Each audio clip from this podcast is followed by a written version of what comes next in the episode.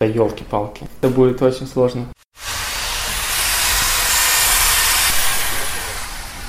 Добрый день, дорогие слушатели. Меня зовут Саша Закиров. Я работник музейного центра Площадь мира. Я даже не знаю точную профессию свою. Официально я являюсь экскурсоводом, но вообще я занимаюсь еще художественным оформлением здесь, чем пожелаю сам и чем пожелают другие сотрудники. В эфире радио Площадь мира. Мы давно хотели сделать подкасты небольшие про наш музей, тематические, но что-то как-то руки не доходили, и сейчас так сошлось с закрытием музея. Всех э, поувольняли на два месяца, и, и как раз у всех появилось время, чтобы записать подкасты. И тема сегодняшнего выпуска, собственно, ремонт, так как это, наверное, тема, поглотившая умы точно всех сотрудников музея и многих посетителей, которые хотели посетить музей, но теперь не могут сделать это в течение двух месяцев.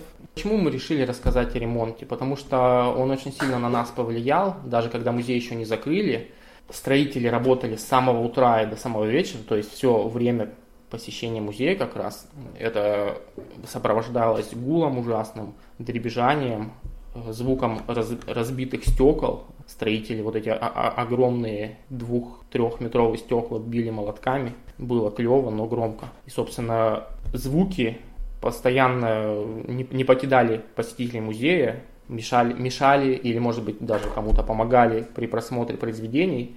Вот я даже включил в одну из аннотаций на выставке «Горизонты возможного» на четвертом этаже, включил звук, издаваемый строителями, как фактор, собственно, сопровождающий произведение. Там произведение такое длинное, из обожженных досок, сделанное кемеровскими ребятами Гапоновым и Катишовым.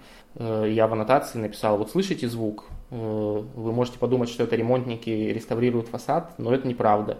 Это, возможно, шахтеры, изображенные на произведении Гапонова и Катишова, долбят породу земли.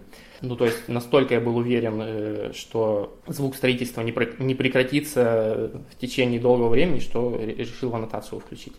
И во время экскурсий даже ночных строители как-то вторгались в наше существование. Вот, например, я вел ночную экскурсию несколько недель назад, и мы зашли в бывший технический коридор в афганских залах, который сейчас называется Акапелла, там звуки афганского ущелья и живопись Виктора Сачивка. И мы по традиции зашли туда, там такая атмосфера, все, все темно, живопись флуоресцентная, светящаяся от неоновых лампочек. Ну и мы идем по коридорчику, я говорю, что вот тут полная имитация афганского ущелья раньше была, сейчас ее разбавили современным искусством. Ну вот, все гремит, там э, Аллах Акбар кричат, и выстрелы слышны очередей на записи. И, и внезапно на нас начинает сверху литься вода такая достаточно тепленькая, какая-то мутная, разбавленная известью. И люди такие обрадовались, руки подставили, говорят, здорово придумали, что, что не только звук включается, еще и вода льется. А я думаю, что это происходит, как страшно, меня теперь уволят. Но на самом деле просто этажом выше строитель случайно пробил э, водопровод, ну, слава богу, не канализацию, у нас на верхних этажах нет канализации, пробил просто трубу с водой, и на нас с верхнего этажа полилась тепленькая водичка. Вот. Ну, никто не пострадал, слава богу, чуть-чуть заморались и звездкой, но вышли, вышли даже не, поня... не, не поняв, собственно, что это незапланированная акция. Вот, все прошло хорошо. Строителя мы потом наказали, побили с посетителями. Еще что здорово, что на четвертом этаже в техническом коридоре за выставкой «Горизонты возможного» раньше мы на ночных экскурсиях всегда заходили в технический коридор и ключиком открывали дверь на крышу, чтобы заглянуть, как бы посмотреть на Енисей, подышать воздухом. А тут перед очередной экскурсией, перед последней, которая прошла до закрытия музея, я пошел за час до экскурсии смотреть, все ли там в порядке, а, а смотрю, двери-то нету. Дверь выкорчивали ремонтники, вот, и получается даже нам не, понадобился, и теперь в любой момент можно выйти на крышу без всякого ключа. Можно посмотреть на Енисей или спрыгнуть, например, с крыши, э, опечаленным новостью, что, что, что тебя уволили на, на два месяца, на целых. Еще добавилось много новых персонажей из-за ремонта, то есть постоянно ходят по кицу рабочие, можно следы их пыльных ножек увидеть на всех плоскостях горизонтальных добавились какие-то новые люди, с которыми надо о чем-то договариваться. Вот, например, мы вышли как-то с посетителями, опять же, на ночной экскурсии, вышли на крышу, а, а, а снизу на нас какой-то мужик кричит. Говорит, кто вы такие, уходите, я сейчас полицию вызову. Мы ему кричим вниз в громкоговоритель, а кто вы такой? А он говорит, я охранник стройки. Почему вы со мной не, договорились о том, что вы на крышу пойдете? Вот, оказывается, теперь надо не, не, не только с э, дирекцией музея договариваться, еще и с охранником стройки. Собственно, сама стройка уже, хоть и осталось ей два месяца, но она визуально подходит к такой стадии финишной, потому что отдалбливать все закончили, ну то есть демонтаж уже окончен, отбили фреску американского художника Бипа, которая кому-то очень нравилась, а кому-то сильно не нравилась.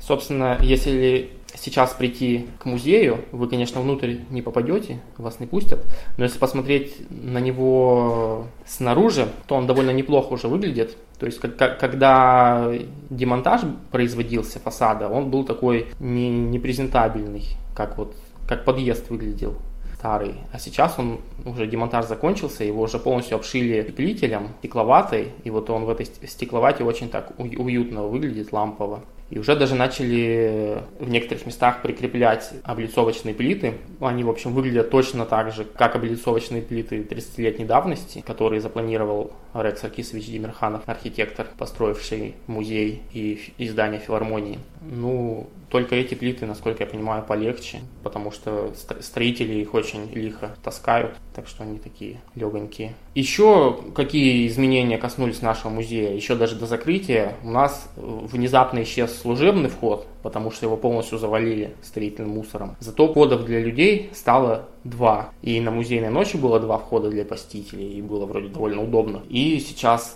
ну не сейчас, сейчас уже ни одного входа нет для посетителей. До закрытия некоторое время было два входа со стороны Карла Маркса и со стороны Енисея, стандартный вход. Тоже достаточно удобно, мне кажется, здорово. Надеюсь, что когда музей откроется, два входа так и останутся. Мне кажется, это прекрасное введение. При, при том, что я знаю, что изначально так и планировалось Демирхановым, что вход со стороны Енисея это вход такой летний для тех, кто прогуливается по набережной, а вход со стороны Карла Маркса, где сейчас у нас библиотека, окна, это такой зимний вариант входа для тех, кто с набережной убежал подальше от незамерзающего Енисея и для тех, кто с остановки бежит.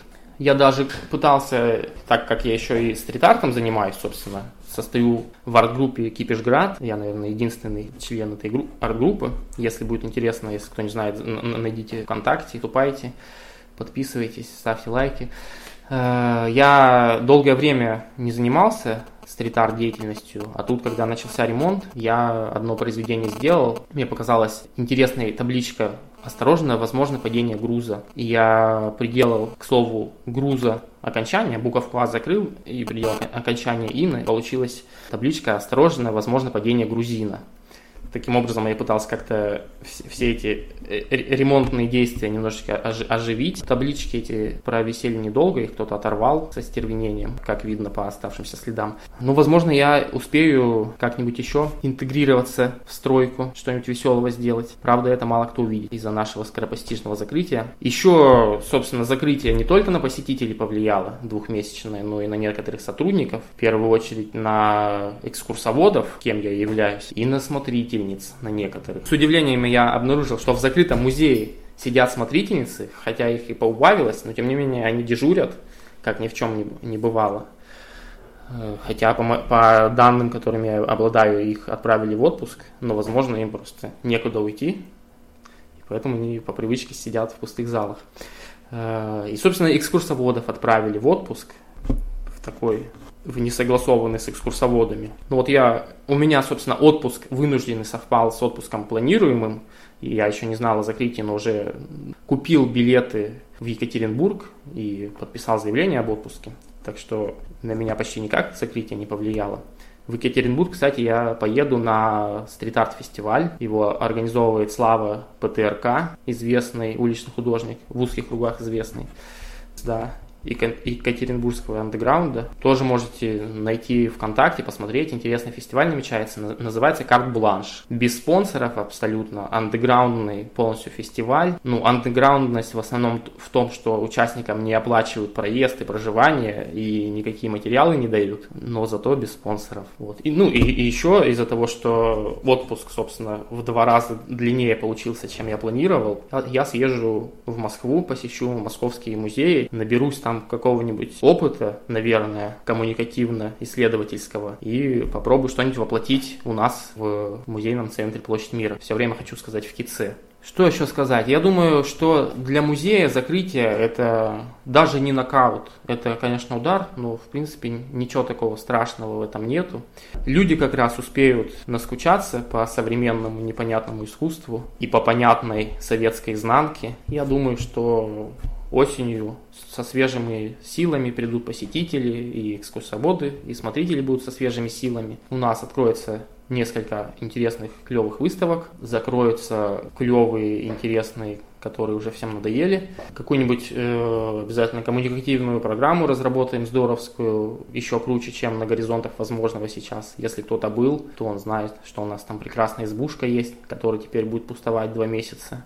Это самая большая для меня печаль, что в нашей избушечке коммуникативной никого не будет столь долгое время. Но, в принципе, для меня даже радость, что пока я буду в отпуске, в музее ничего не будет происходить. Потому что страшно было уходить в отпуск и без присмотра вот так вот оставлять многие локации, которыми, которыми я занимаюсь. Я думаю, что я вас уже утомил своей болтовней, так что буду потихонечку прощаться. Напоминаю, что с вами был Александр Закиров, сотрудник Музейного центра Площадь Мира, экскурсовод и экскурсовед. Наши подкасты будут выходить с какой-то периодичностью, может быть, э, раз в неделю, э, раз в месяц, может быть, может быть, даже этот подкаст не выйдет, мало ли. Собственно, все они будут тематические, какой-то теме посвящены определенной. В следующем подкасте я планирую рассказать про воксельный, или как его называют многие, пиксельный памятник Ленину, который вызвал кучу, кучу радости и проблем у нас. Расскажу о войне с коммунистической партией Красноярского края и о войне с автором памятника, который, собственно, придумал вот этот визуальный образ пиксельного Ленина, художник из Петербурга. Еще через один выпуск может быть, я расскажу о том, как мы мастерски увольняем сотрудников музея, которые тут работают уже по 30 лет. А потом еще о чем-нибудь расскажу. Пока что не придумал. А может расскажет кто-нибудь другой, а не я. Что это мне одному-то напрягаться тут. Ну ладно, спасибо большое. Приходите на четверговые экскурсии, которые будут все лето, скорее всего, и приходите осенью к нам. И вообще отдыхайте, и набирайте сил, и сходите в какие-нибудь еще музеи, в конце концов. Не, не, не, не одной площадью мира жить. До свидания, спасибо, всех целую.